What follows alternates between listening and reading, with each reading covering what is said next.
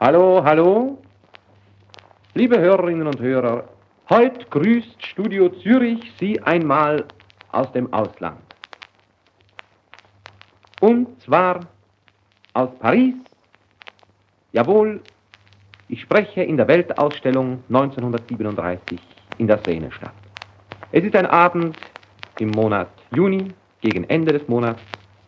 Ich spreche auf eine Schallplatte, die wir im Schweizer Pavillon im Reportageauto einer Pariser Gesellschaft herstellen. Das ist Radio Retro. Ein Ohr voll aus dem Archivschatz von der SRG. Der Arthur Welti war eine Reporterlegende in der Anfangszeit des Radio. Tonbandgerät hat es in den 30er Jahren noch nicht gegeben. Der Arthur Welti hat müssen, wie er so sagt, auf eine Schallplatte reden. Und die ist später für die Übertragung im Radio abgespielt worden. Für den Reporter ist es trotzdem wie eine Live-Sendung Schneiden und nachher etwas zusammenmontieren, das ist bei der Schallplatte nicht möglich gewesen. Der Schweizerische Rundspruch hat mich nach Paris geschickt. Ich habe mich natürlich riesig gefreut über diese schöne Aufgabe, Sie, liebe Hörerinnen und Hörer, von hier aus ein bisschen ins Bild der Weltausstellung zu setzen.